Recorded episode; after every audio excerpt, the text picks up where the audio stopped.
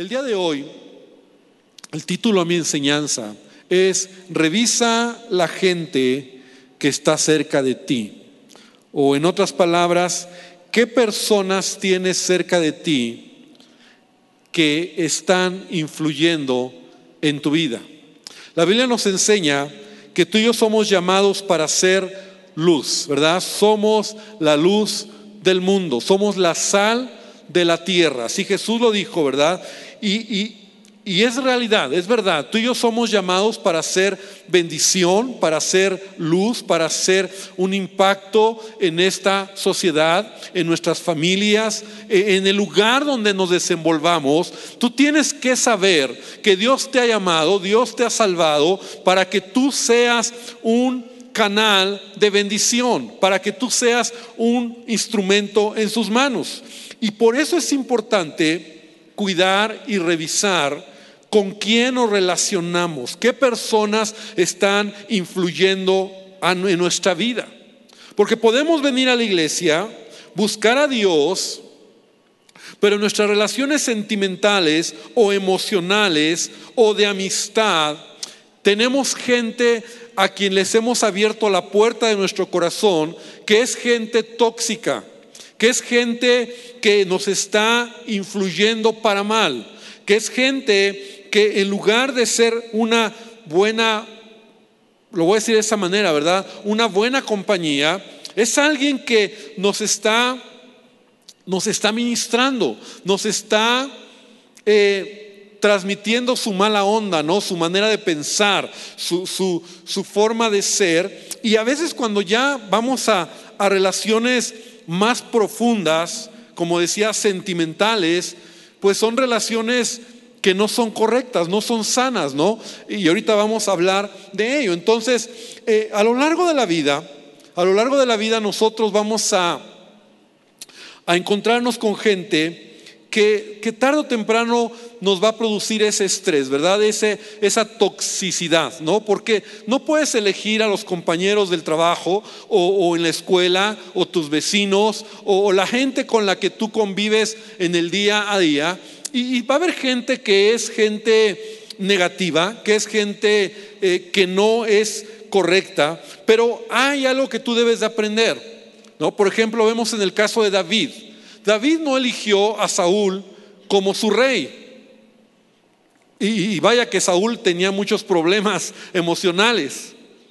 Pero David sí eligió quienes iban a ser sus valientes, la gente que iba a estar cerca de él. Entonces es importante entender esto. A veces tú no vas a elegir, no puedes elegir cierto tipo de personas que tienes cerca de ti, pero sí soy responsable, y tengo que entenderlo, de gente que va a bendecir mi vida. Mismo Jesús, ¿verdad? Nos enseñó y Él nos dijo, en el mundo tendrás aflicción. Ahora, esta, esta palabra, ¿verdad? Nos habla de, los problemas de la vida. O sea, la vida de por sí, por la vida, por el mundo en el que vivimos caído, el pecado, la enfermedad, hay problemas, hay, estrés, ¿no? La vida es complicada y hay aflicción. Eso lo hemos enseñado. El ser cristiano no quiere decir que no vas a tener problemas, aflicciones, dificultades, pero si a eso tú añades juntarte con gente que no es correcta, que no es positiva, que lejos de que te, te empuje, te detenga, entonces ese sí es un problema. Porque vemos gente que está sufriendo, gente que a veces está viviendo una vida emocional, atado emocionalmente con personas negativas, tóxicas, gente que te está te está eliminando, ¿no? Que te está destruyendo. Y eso es aflicción. Y eso muchas personas están eh, mal emocionalmente. Y entonces dicen, Señor, te quiero ayudar, te quiero alabar, Señor, quiero avanzar en mi vida, pero estás atado emocionalmente porque fue tu decisión con quién te estás relacionando. Entonces, vamos a ver, ¿verdad? Cómo aún Jesucristo mismo, Jesús mismo, no eligió tener cerca de él gente tóxica. Por ejemplo, los fariseos, los religiosos, la propia personas que estaban viviendo cerca de donde él vivía, ¿no? Cuando él inició su ministerio, se burlaban de él, no creían en él. Y Jesús, e, él tenía que convivir con esa clase de personas que le querían meter el pie, que querían hacerlo caer, que lo menospreciaban, que se burlaban de él. Pero Jesús, cuando se trató de elegir quiénes serían sus discípulos, con quienes estaría cerca, Jesús tuvo sabiduría. Y mira lo que dice el Evangelio de Lucas capítulo 6. Por favor, abre tu Biblia en el versículo número 12. Lucas 6, 12 dice, en aquellos días, él, o sea Jesús, fue al monte a orar y pasó la noche orando a Dios y cuando era de día, llamó a sus discípulos y escogió a doce de ellos, los cuales también llamó apóstoles. Si puedes ver cómo Jesús estuvo orando toda la noche para elegir, escoger a quienes iba a tener cerca. No era cualquiera. Entonces, claro que, que, tú dirás, entonces yo qué tengo que hacer? Bueno, en cierta manera sí.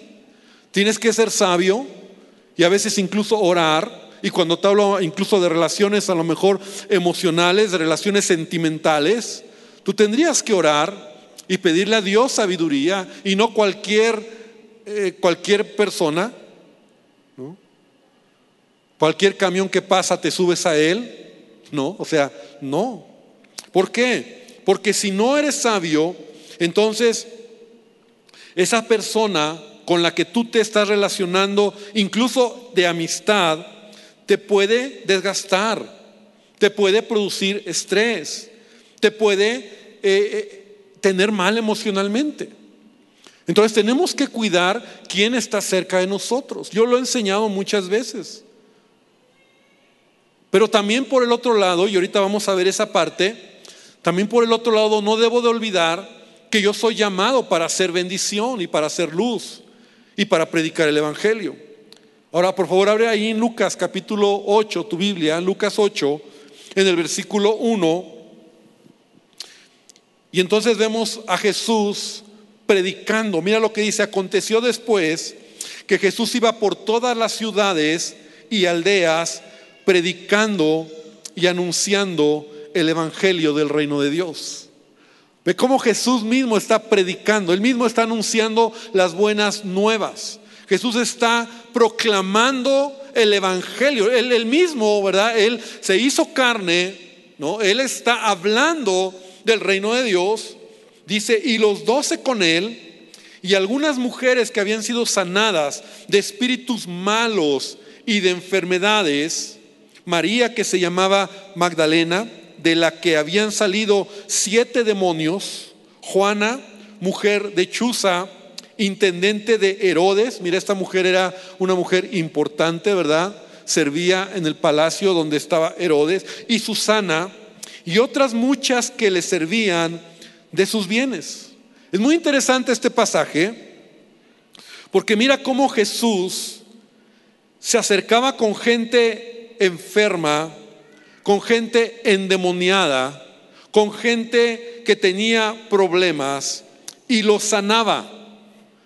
Y una vez que los sanaba, los liberaba, una vez que estas personas eran libres, entonces no solamente los tenía cerca, sino que se, se convertían en personas que servían a Jesús y a sus discípulos.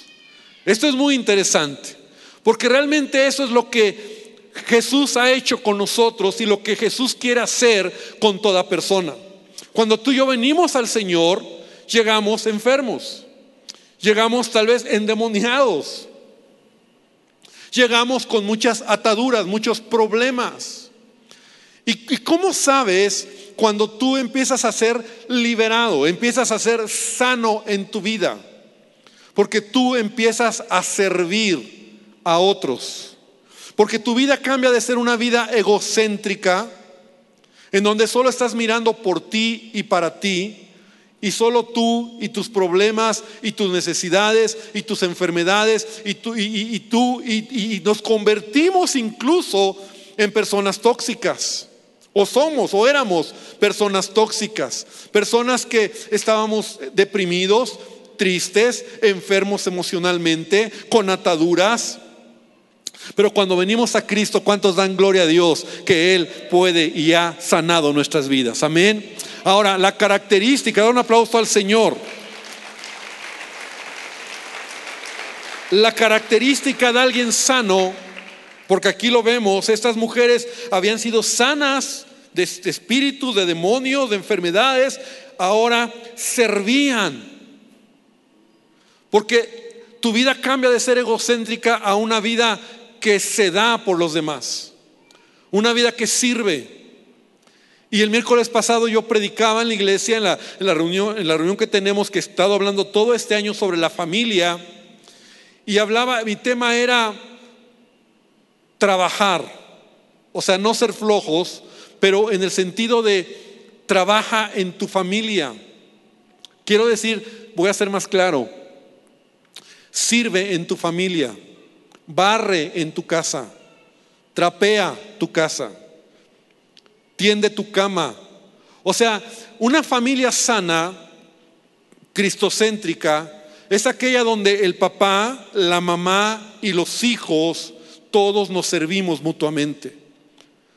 Una familia que está enferma es, y perdón que lo tenga que decir así, ¿verdad? Una familia enferma es aquella donde el papá o el hombre solo pide que hagan todo, o la mamá es la única que está trabajando en casa. Son modelos que no son correctos de acuerdo a la palabra de Dios. Pero cuando Cristo viene a mi vida, entonces yo puedo servir en mi casa, servir a mi esposa, servir a mis hijos. ¿Y cómo sirvo? Cuando barro, cuando lavo trastes, cuando trapeo, cuando hago la cama, cuando ayudo. Y eso no me quita nada porque al contrario Jesús dijo que el que quiera ser mayor entre ustedes será que vuestro servidor en el reino de Dios. Y el reino de Dios, ¿verdad? Nosotros somos parte del reino de Dios. Ahora, entonces cuando tú y yo venimos a Cristo, la manera de, que Él va sanando es que tú te conviertes en un servidor, en alguien que, sirve y que mira por otros. Y ese es el punto cuando hablo de, del experimenta Jesús, de predicar el Evangelio. Porque Dios quiere que tú seas un instrumento en las manos de Dios para predicar el Evangelio, para hacer luz, para hacer la sal de la tierra, en donde hay muchas personas y por un momento piensa en gente que tiene cerca, que está como tú y como yo, enferma, endemoniada, que tiene problemas y que necesita ser liberada. Y el único que lo puede hacer se llama Jesucristo. Amén. Jesús es el único que nos puede sanar. Entonces, una iglesia saludable, nunca olvidemos, que es una iglesia que recibe gente enferma. Pero Jesús nos libera. Amén. O sea, llegamos enfermos, llegamos endemoniados Llegamos mal emocionalmente. Pero Dios empieza a obrar, Jesús empieza a sanar, empieza a, perdonar, a cambiar nuestra mentalidad. Y entonces Él empieza a traer, a traer un cambio de vida. Y la evidencia es que tú te conviertes en alguien como yo me imagino que Jesús convivía con estas mujeres, convivía con sus discípulos, reía con ellos, estaba con ellos y disfrutaba el tiempo con ellos porque había, habían sido liberados. Ahora, regresando al punto que te estaba diciendo, cuidar con quién nosotros nos juntamos. Porque hay gente que puede producir en nuestra vida, como te decía, tensión, estrés, nos, nos afecta. Y quiero brevemente revisar algunos puntos que tengo aquí, que tú veas si esas personas que están cerca de ti, a lo mejor que les has abierto la puerta de tu corazón o que estás en una, en una relación emocional, sentimental, de noviazgo, de pareja, ¿verdad? Que bueno, digo, no, no está bien así, pero te está destruyendo. En primer lugar, si esa persona te está controlando. Una persona tóxica es una persona controladora.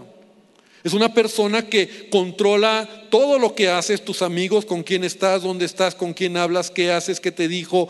Todo el tiempo te está controlando, te está manipulando, Te manipula con su manera de hablar, te manipula con amenazas, te manipula llorando, te manipula de todo tipo y te controla. Y tú no puedes sentir, te sientes asfixiado. Cuando tú estás con alguien controlador, te sientes asfixiado. No tienes libertad. Si esa persona te exprime tu entusiasmo y tu energía, ¿Has sentido esa clase de experiencia cuando estás con alguien que en lugar de que te alimente, te exprime? tu, energía, tu, tu, entusiasmo, ¿no? Y, acabas como Él. Si es negativo, acabas negativo. Si es triste, acabas triste. Si, si, si. Gente que, por ejemplo, eh, eh, está solamente criticando. Yo no quiero estar con gente que solo está juzgando, criticando, ¿no? Todo el tiempo está. Cuidado con esas personas. O sea, en una actitud de juicio, me explico, en una actitud de crítica, en una actitud de, todo, todo lo ven mal y todo, y, todo lo están criticando. Gente que, que, que, no ha entendido la palabra, porque incluso a veces hasta critican critican a todo, critican lo bueno, critican lo malo, critican el gobierno, critican la iglesia, critican la familia, critican a las personas, critican todo lo están juzgando. Eso es muy desgastante. Y si estás con personas así, ¿verdad? Gente criticona, gente chismosa. Yo sé que aquí no hay, ¿verdad? Pero gente que está en el chisme. Gente que todo el tiempo está hablando mal de otros. La Biblia dice, dice, eh, por, ejemplo, eh, Proverbios 16, 28, dice, el hombre perverso levanta contiendas y el chismoso aparta a los mejores amigos. El chismoso aparte a los mejores amigos. ¿No? La gente que descubre secretos. Así dice Proverbios 20, 19. El que anda en chismes descubre el secreto. No te entremetas pues con el suelto de lengua. O sea, no te juntes con esa gente. Porque te puedes hacer como él. Si a personas que al estar con ellos, como te decía, acabas mal emocionalmente. Es gente tóxica. Gente que acabas mal, acabas llorando, acabas frustrado, ¿no? acabas enojado. Los ves y lejos de que sea algo padre, es, es conflicto. Tú eliges por qué queremos estar así. Eh, eh, gente que a, veces tienes que estarte, este tipo es, interesante, gente tóxica es aquella que tú le has abierto tu corazón o, la puerta de tu amistad, pero tú estás imaginando antes de verlo lo que le vas a decir, cómo va a reaccionar, ¿no? O sea, es que si le digo así o, y ya estás creando tu, o sea, no hay naturalidad en la, en la vida. Estás creando, ¿cómo le digo? Y, si se lo digo, y si se enoja, y si, y si, y si, si, me deja, y si, y estás todo el tiempo pensando la manera de dorar la píldora, de hacerlo bonito, porque si no, el, jovencito, la señorita o el amigo se va a enojar, ¿no? A, otro punto, ¿verdad? Gente que todo, todo eh, se hiere fácilmente, ¿no? Si le hablaste, si no le hablaste, si lo saludaste, si no lo saludaste, siempre te va a champar por algo, por algo, porque hiciste, porque no hiciste, porque dejaste de hacer, como yo le llamo jarritos de Guadalajara, ¿no? Es gente que te va a desgastar. Gente que solo, solo está hablando de sus problemas. Todo el tiempo, problema tras problema, tras problema, tras problema. Gente que, que, de plano, ¿no? Ahora todos tenemos problemas, ¿no? Todos tenemos problemas. Pero hay gente que, que solo está, ¿cómo estás mal? ¿no? Hasta casi, casi ya siempre, mal, mal, todo mal, todo mal, pesimista. Esas personas también son tóxicas, gente pesimista, gente que, que, que, que en lugar de, de, animarte, ¿no? todo está mal, te, desaniman, nada se puede, ¿para qué pierdes el tiempo? No lo hagas, yo lo intenté, no se pudo. O sea, es gente que te está desgastando, gente que, que a lo mejor te juntas, gente que tiene problemas de drogas, de alcohol, ¿no? de cigarro. O sea, y te influye, por supuesto. Entonces, no te juntes con esa clase de personas. O sea, si tú quieres vencer áreas, pues tienes que ser sabio de cómo, cómo, con quién te vas a juntar. Entonces, aquí son algunos, ¿verdad? Algunos ejemplos de personas con las que a veces nosotros estamos descuidando nuestras relaciones y entonces lejos de que ellos, de que tú seas bendición para ellos, como veíamos, de que tú seas luz para ellos, de que tú eh, seas alguien que, que marque la diferencia, ellos te están ministrando. Y entonces somos cristianos, pero no nos damos cuenta. Yo soy responsable, entonces, soy responsable de elegir relaciones sanas. Gente que bendiga mi vida. Gente que, que edifique mi vida. Entonces, mira lo que dice Jeremías capítulo 15, versículo 19. Sé que es una escritura que tú has oído, pero esta la primera vez que yo la, la leí eso hace muchos años impactó mi vida. En una ocasión recuerdo que un pastor, yo tendría 19 años, y un pastor nos juntó a varios amigos. Bueno, este era papá de uno de los amigos, pero también era pastor este hermano.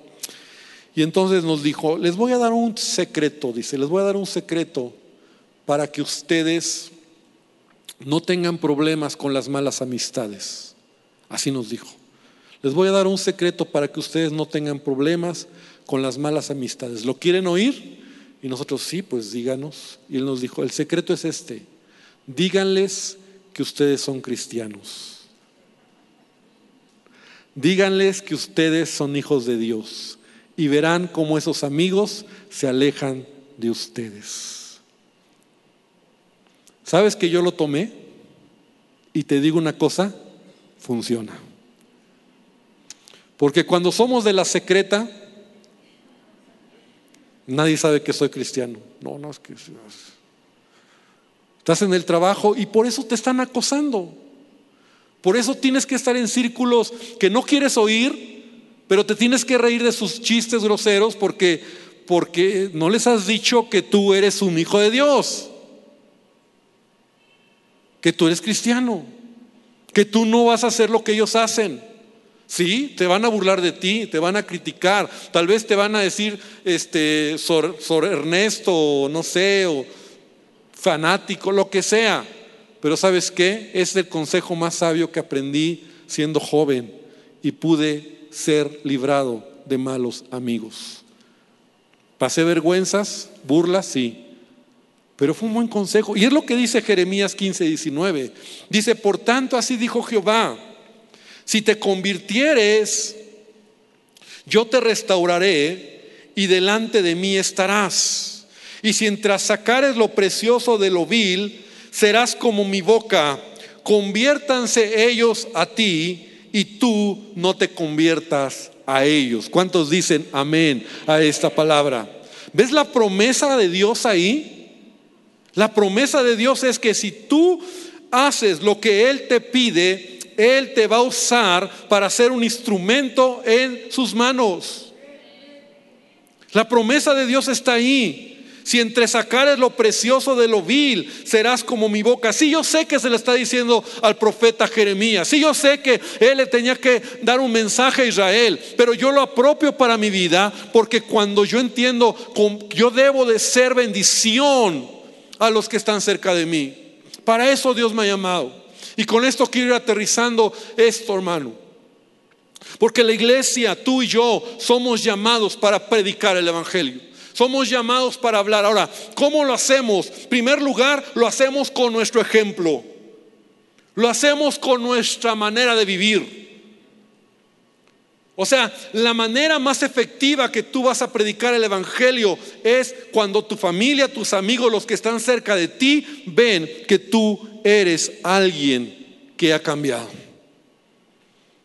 La gente al principio, normalmente cuando alguien viene al Señor por primera vez, primero te desprecian, se burlan de ti, te, te dejan de hablar, la familia te deshereda, te tratan mal, te sientes solo pero cuando tú permaneces, cuando tú sigues adelante, cuando tú le crees al Señor, cuando tú haces las cosas que Dios te pide, en el tiempo la gente te está observando. Y ese es otro consejo que ha aprendido otro pastor, ¿no? Yo también he aprendido de pastores, ¿no? Y un pastor una vez me dijo, Tú no te das cuenta, pero mucha gente, no, no, yo no era pastor, ¿eh? no era líder, pero me dijo esto, tú no te das cuenta, pero mucha gente te está observando. ¿Cómo te comportas? ¿Cómo eres? ¿Cómo hablas? ¿Cómo, cómo actúas? Entonces, si tú eres hijo de Dios, tienes que, tienes que saber esta verdad. Y claro que en la medida que crece tu, tu, tu, liderazgo o tu responsabilidad, es obvio que sabes que así es. Pero, pero todos ustedes, todos los que estamos aquí, dile al que está al lado tuyo, dile al que está al lado tuyo, te están observando. Dile, te están observando. Te están, por muy pequeñito que te sientas, te están observando. Ah, ¿es cristiano? ¿De verdad? ah, eh, te están viendo. Y esa es la primera manera en cómo tú debes de predicar el Evangelio. A la gente que tienes cerca, sin palabras.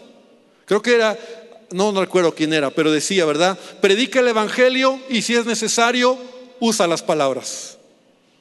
Predica con tu ejemplo. Predica con, tu vida, cómo, cómo eres en casa, tu familia, tu esposa, tus hijos, tu trabajo, ya hemos hablado de eso, ¿verdad? Sé diferente. Deja una marca ahí porque somos llamados para hacer luz. Pero también predico el Evangelio cuando hablo del Evangelio. Cuando veo que hay gente que está oprimida, enferma, atada, y yo soy el canal para ayudar a esa persona. Sí, estoy ahí no para que me influyas, sino para ser un instrumento en las manos de Dios. Amén no para que me influyas, porque yo elijo con quién, quién tengo cerca de mí. ¿A quién tengo que tener cerca de mí?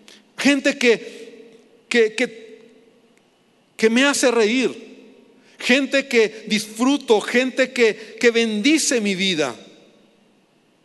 Júntate o busca gente que sea de edificación a tu vida. Relaciones sanas son relaciones transparentes, relaciones que te bendicen, gente que te, que te habla con la verdad. Qué bueno encontrar gente que te ama y te ama tanto que te dice las cosas como son. Yo agradezco porque tengo gente que lo hace y la primera que tengo aquí está aquí sentada delante, ¿verdad? Mi esposa. Y cuando yo me equivoco, cuando yo la, ella me lo dice y yo le agradezco por lo que me dice y la escucho porque sé que me ama, porque es una persona que bendice mi vida, es mi esposa, mi amiga, pero también es alguien que me bendice. Entonces, relaciones saludables te hacen crecer, te animan, te motivan a ser mejor, te llevan adelante, te dicen, sí se puede, Dios está contigo, busca gente que te haga pasar la vida de manera correcta. Amén. Y esas personas yo sí las puedo elegir. Yo sí las puedo elegir. Entonces yo voy a elegir gente que bendice mi vida, personas que me, que me motivan. Eso lo he hablado muchas veces. Gente que me inspira. Cuando yo encuentro a alguien en la vida, no en el ministerio o, en el camino, y veo de repente algún matrimonio, algún hombre que yo veo, wow, me inspira. Yo quiero, yo quiero estar ahí cerca. Yo quiero conocerlo un poco más. ¿Por qué? Porque esa persona me lleva más, me hace crecer en mi fe, me motiva. No es alguien negativo que va a decir, no se puede, mira, no, es que yo creo que, y, me, destruye, o que está atado y me, me lleva a hacer cosas malas. No, hermano, entonces, finalmente, relaciones saludables son las que yo elijo y que van a bendecir mi vida. Pero ¿qué hacer cuando todos tenemos amigos, gente que está enferma, que está atada, que tiene problemas. Yo también soy responsable de hablarles del Evangelio. Y eso es lo que vamos a hacer en este mes de agosto. O sea, todo el mes le llamamos el proyecto Experimenta Jesús, en donde a partir de hoy eh, queremos poner de acuerdo, ponernos de acuerdo como iglesia, porque es un asunto donde yo deseo involucrarte, no por fuerza, pero porque puedas entender esta verdad que somos llamados para, para traer el mensaje de salvación. Conoces gente, amigos, familia, conocidos, que, que, que, necesitan oír de Dios. Acuérdate lo que la palabra del Señor dice en Romanos, dice el apóstol Pablo, cuán hermosos son los pies de los que anuncian el Evangelio de la paz. Y también ahí mismo dice, ¿y cómo irán si no hay quien les predique? ¿Y cómo predicarán si no hay quien les envíe? Y yo lo he dicho muchas veces, la razón de la iglesia es predicar el Evangelio. Si una iglesia no predica el Evangelio, no tiene razón de existir. Y hay gente que necesita oír del amor de Dios. Y yo quiero animarte para que cuides con quién te juntas, tus relaciones, pero también para que esas personas que están cerca de nosotros podamos nosotros invitarles. ¿Qué tenemos que hacer hoy? Y tú conoces a lo mejor la manera porque lo hemos hecho en otros meses. Tenemos un separador que te vamos a entregar para que tú puedas anotar a quien Dios ponga en tu corazón. No, no nada más alegremente pongas a alguien por poner, porque si es serio esto. Porque vamos a estar orando todo este mes por esa persona. Ahorita solamente es, Señor, ¿a quién quieres que invite? Señor, ¿quién tengo en mi círculo de gente que necesita oír de ti? O sea, no es como saber quién pongo. Y entonces yo quiero invitarte a que cierres tus ojos. Y yo quiero que hagamos una oración. Porque ahorita nuestras hermanas edecanes y hermanos edecanes van a ayudarnos a repartir a quien guste a quien sienta en su corazón el llamado y de verdad vamos a juntarnos a decir, vamos a predicar. Pero Señor, hoy habla a nuestro corazón. Así como tú, Jesús, cuando estuviste en esta tierra, hablabas de las buenas nuevas te acercaste a endemoniados, a enfermos, enfermos físicos, enfermos emocionales y los sanabas, los liberabas. Y sigues siendo el mismo. Pero ahora la gran bendición es que nos has dado a nosotros el privilegio de ser el canal para mostrar a tu Hijo Jesús. Muéstrame a quién voy a invitar. Muéstrame quién puedo extender una invitación para el último domingo de agosto. Ponlo en el corazón. Amén. Y ahora sí, entonces, hermano, si tú has pensado en alguien, quiero invitarte a que te pongas de pie para que podamos verte, solo para entregarte más rápido el separador. Si tú has pensado en alguien, ponte de pie. Y si ya lo recibiste, o sea, quédate de pie de favor hasta que lo recibas. Y cuando lo recibas te puedes sentar y con una pluma, si puedes conseguir, puedas anotar el nombre de la persona o la familia o el amigo a quien tú vas a invitar. Entonces, solamente tenos un poquito de paciencia, no, no te preocupes, quédate de pie y nuestros hermanos edecanes van a caminar hasta allá, de este lado, allá, ahorita ellos van y agradezco de verdad su corazón de ellos de de, hacerlo bien. Y entonces, pero siéntate cuando ya lo tengas y anota ahí. Anota ahí el nombre. En la parte de atrás hay unas líneas. Y pon, pon el nombre. Porque ese, ese separador nos lo vamos a quedar. Ahorita te voy a pedir que lo traigas aquí al frente, lo pongamos en esta canasta. Y vamos a hacer una gran lista para estar orando todo este mes. Ahorita no tienes que hacer nada, solo pensar en quién y vamos a estar orando. Tú ya sabrás quién, entonces vas a estar orando por esa persona. Pero como iglesia vamos a hacer una lista para juntos eh, estar orando también. La reunión del miércoles, que es reunión de oración, vamos a estar orando, vamos a estar orando entre semana. Entonces, si tú ya tienes el nombre, si tú has puesto el nombre, si tú quieres incluso el separador, ponte de pie y levanta la mano y nuestros hermanos edecanes se van a acercar. Entonces, si tú ya lo tienes, lo puedes traer aquí, aquí a, este, a esta canastita. Entonces, lo puedes traer Si ya lo tienes, por favor. Y, por qué no das un fuerte aplauso al Señor? Ahora, yo quisiera que fueran todos, pero cada uno sabemos hasta dónde vamos a responder a esta verdad que te he compartido. Poder invitar a algún amigo. Conviértanse ellos a ti y tú no te conviertas a ellos. Que ellos puedan ver quién eres tú y que tenemos un mensaje de amor y de esperanza y no que tú te hagas como ellos y que te estés desgastando, estresando, viviendo con gente o teniendo gente tóxica cerca de ti. Porque incluso eso puede marcar tu destino, tu futuro.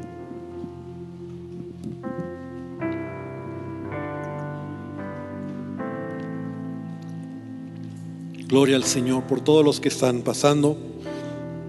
Ya hemos puesto nuestros nosotros también. Entonces ahora quiero dejarte esta carga.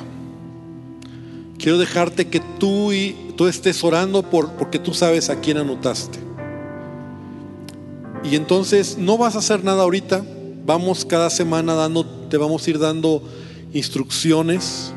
El próximo domingo, de hecho, vamos a tener un evento bonito eh, de testimonios de algunos matrimonios que se están graduando. Incluso tú puedes invitar a algún matrimonio, aunque no se le experimenta el próximo domingo, que escuches que tiene problemas, que está mal. Dile, mira, Dios puede ayudarte en tu matrimonio. Dios puede hacer milagros. Estos, en, estas, en este mes, fíjate qué padre que mi esposa y yo estuvimos en la, en la boda. Tal vez aquí está el matrimonio, ¿verdad? De un matrimonio que eh, se casaron, se casaron jóvenes, tenían un hijo, tuvieron problemas, se separaron, se divorciaron. Cada uno encontró una pareja pero en el camino conocieron al Señor, vinieron a la iglesia, se dieron una oportunidad, tomaron el curso de matrimonios, se volvieron a casar y pidieron que los casáramos nosotros. Da un aplauso al Señor, porque eso es lo que Dios hace. Eso es lo que Dios hace en familias. Dios restaura, porque somos heridos, somos estamos enchamucados, ¿verdad? De todo lo que el mundo y las cosas, pero Dios restaura. Entonces, vamos a orar, vamos a orar, iglesia. ¿Por qué no te pones de pie? Vamos a orar. Y yo quiero hacer dos oraciones. En primer lugar voy a orar por, vamos a orar por estos nombres, por cada uno de los que nos hemos sumado a esta visión. Y en segundo lugar vamos a orar para que Dios nos dé sabiduría para caminar en esta vida. Imagínate que tu vida es como cuando te subes en un transporte. Yo así me lo he imaginado. Te subes en un transporte y quienes están alrededor de ti en el camino es esa gente que va a edificar o va a destruir tu vida. Cuida con quién te relacionas. Señor, esta tarde te pedimos, en primer lugar, que tú nos ayudes. Yo sé que tú sonríes cuando nosotros nos decidimos para hablar tu palabra, predicar el Evangelio. Porque ese es el último mandamiento que nos diste y para eso veniste, para darnos vida, para que la humanidad te conozca y cada generación somos responsables de predicar el Evangelio. Y estoy aquí y todos estamos aquí porque alguien nos predicó el Evangelio. Porque alguien perseveró, porque alguien oró por nosotros, porque alguien estuvo ahí hasta que hasta que al final, Dios, la venda fue se cayó de nuestros ojos y pudimos ver la luz.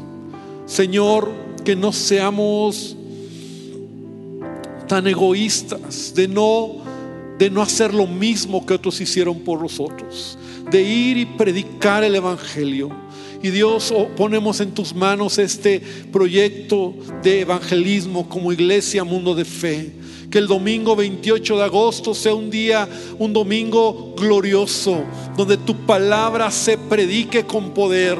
Y Dios, te pido también que nos ayudes y que si hoy hay hermanos, personas que han oído esta palabra y que a lo mejor tienen que tomar decisiones en cuanto a sus relaciones, tomen decisiones sabias, pero Dios que, que cuiden, que cuidemos, Señor, porque somos vulnerables a veces a juntarnos con gente que no edifica nuestras vidas y que podamos no ser religiosos porque somos llamados para hacer luz, pero que gente que no me inspira, gente que finalmente no suma, Señor, yo pueda ser sabio, sobre todo relaciones emocionales, sentimentales, Señor, que podamos cuidar eso, Padre. Te pido que tú nos bendigas, Señor, y cierra tus ojos, escucha este canto, vamos a adorar a nuestro Dios y que este canto te sirva para decirle al Señor, Señor, tú eres todo en mi vida.